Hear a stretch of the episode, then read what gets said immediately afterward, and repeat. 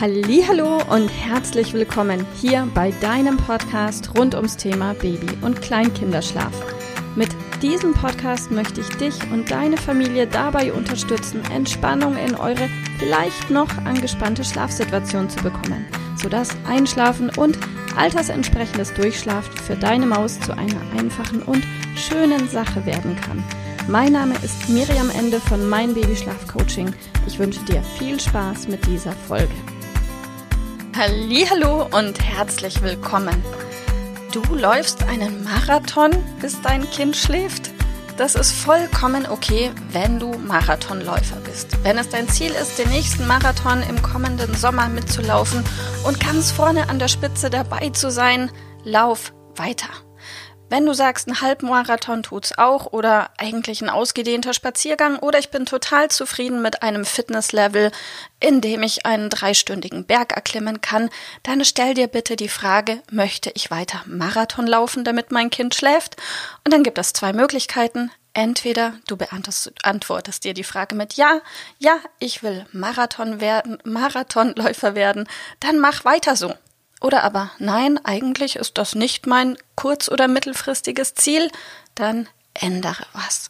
Und wie das so ist mit Veränderungen, davor steht die Entscheidung. Frag dich wirklich ganz klar, hey, was mache ich denn hier überhaupt jeden Tag? Was zum Teufel mache ich hier? Ich gehe dreimal am Tag raus bei Wind und Wetter. Ist ja schön, ist gesund, ne? Ist auch für deine Psyche gesund. Aber willst du das immer? Machst du das immer freiwillig? Oder erwischst du dich ab und zu bei dem Gedanken, wo du dir denkst, oh mein Gott, ich könnte brechen.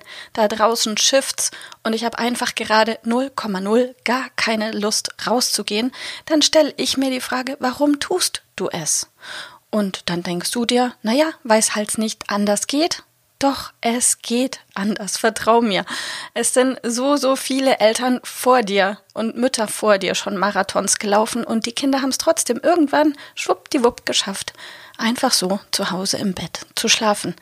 Wenn du dir also grundsätzlich vorstellen kannst, dass auch dein Kind irgendwann vielleicht in seinem Bettchen schlafen könnte, dann stell dir nochmal die Frage, möchte ich so weitermachen oder nicht? Und wenn du dir die Frage beantwortest mit Nö, möchte ich eigentlich nicht, dann ändere was. Also triff die Entscheidung, mein Kind darf lernen, vielleicht sogar zu Hause in seinem Bett einzuschlafen. Überleg dir, was ganz genau ist denn dein Ziel? Weil nur ich will nicht mehr Marathon laufen ist noch kein Ziel, das dich weiterbringt.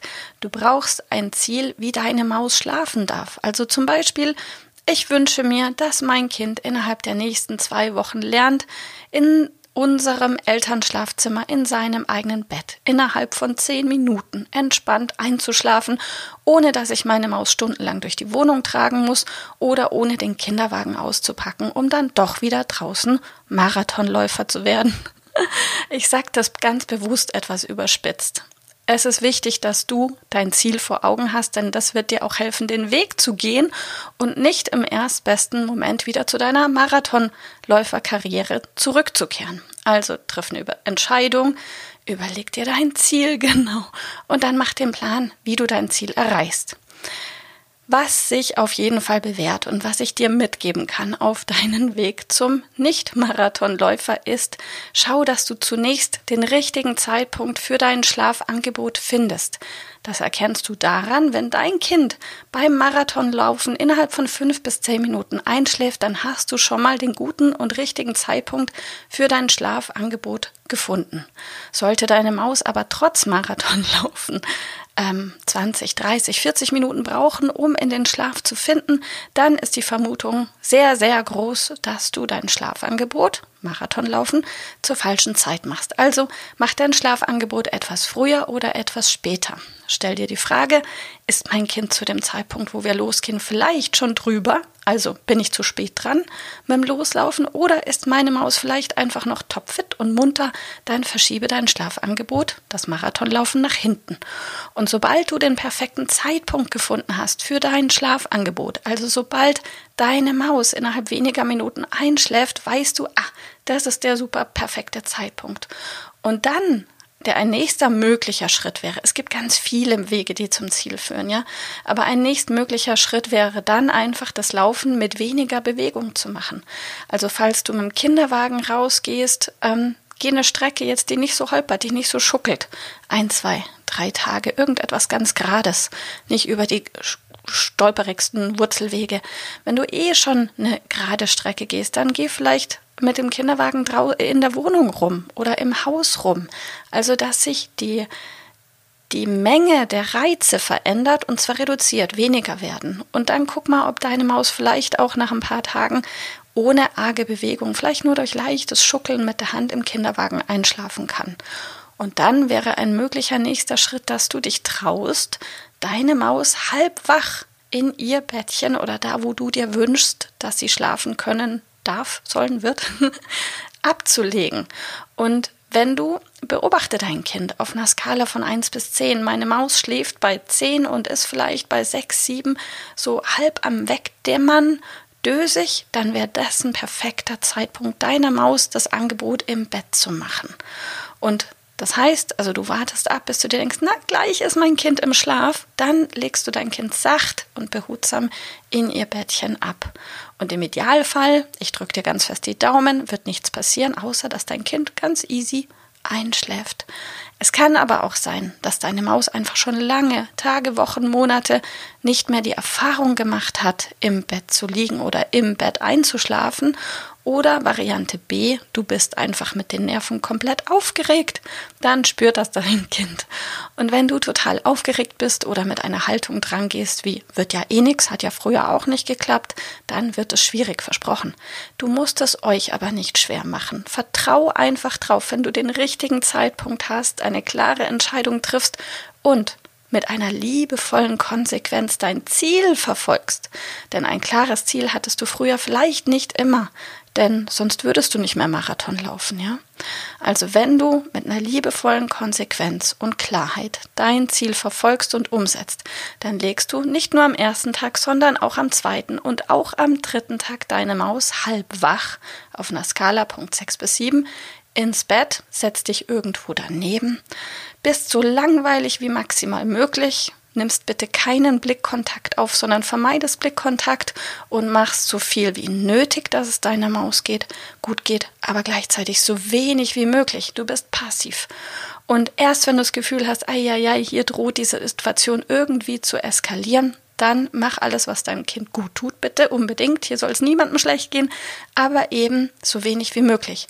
Also nimm deine Maus nicht sofort als direkte erste Eskalationsstufe auf den Arm, sondern guck erstmal, gelingt es mir denn vielleicht, mein Kind im Bett zu beruhigen? Deine Maus hat die Erfahrung schon lange nicht mehr machen dürfen, im Bett zu schlafen. Das ist neu.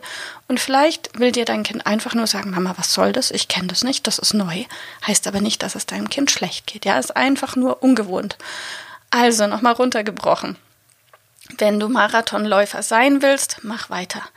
Wenn du dir sagst, ich will entweder später Marathonläufer werden oder aber ich wünsche mir, dass mein Kind einfach auch mal, wenn es regnet, im Bettchen schlafen kann, dann triff eine Entscheidung. Erstelle dir einen Plan. Was genau ist dein Ziel? Mach das schriftlich. Was wünschst du dir für dein Kind, für dich und für deine Familie?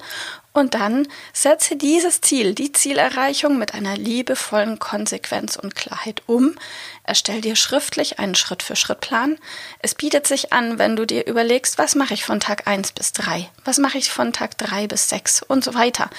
Ähm, es bietet sich auch an, immer nach drei, maximal spätestens nach fünf Tagen einen neuen Lernschritt zu gehen, dass du nicht an einer Stelle zur Zielerreichung stecken bleibst. Also mach weiter, mach schriftlich, mach liebevoll und konsequent und dann wird das versprochen. Und jedes Kind lernt irgendwann entspannt im Bett einzuschlafen, falls das dein Ziel ist. Vielleicht ist ja auch dein Ziel, dass deine Maus bei euch im Familienbett schläft und du daneben, dann ist das auch vollkommen in Ordnung. Hier geht es gerade einfach nur darum, wenn du nicht Marathonläufer sein werden, bleiben möchtest, änders, änders, triff eine Entscheidung, mach, ändere es. Und mit liebevoller Klarheit und Konsequenz, ich weiß, ich wiederhole mich, aber das ist der entscheidende Punkt, dann wird es. Und noch eine Ergänzung am Rande, Tag 3 und oder Tag 5 werden blöd. Das ist so. Weil ist so. Und ein Tag drei kann natürlich auch ein Tag vier sein oder ein Tag fünf kann auch ein Tag sechs sein. Wir reden von Kindern, aber Lernforscher haben rausgefunden, Tag drei und oder fünf werden doof, ist so, weil ist so. Und dann nimm das einfach an, hader nicht, stelle nicht alles in Frage, was du bis dahin gemacht hast, weil vielleicht hast du in der Vergangenheit schon mal die Erfahrung gemacht, du hast irgendetwas in puncto Schlafen ganz gut umgesetzt, ein, zwei Tage liefst und du warst selber total überrascht, hey, das klappt ja, und dann kam Tag drei und der war richtig doof. Und du bist zurückgefallen in alte Verhaltensmuster. Du hast wieder den Kinderwagen ausgepackt und bist zum Marathonläufer geworden. Oder, oder, oder. Das passiert, weil du dachtest, okay, es klappt einfach nicht mehr.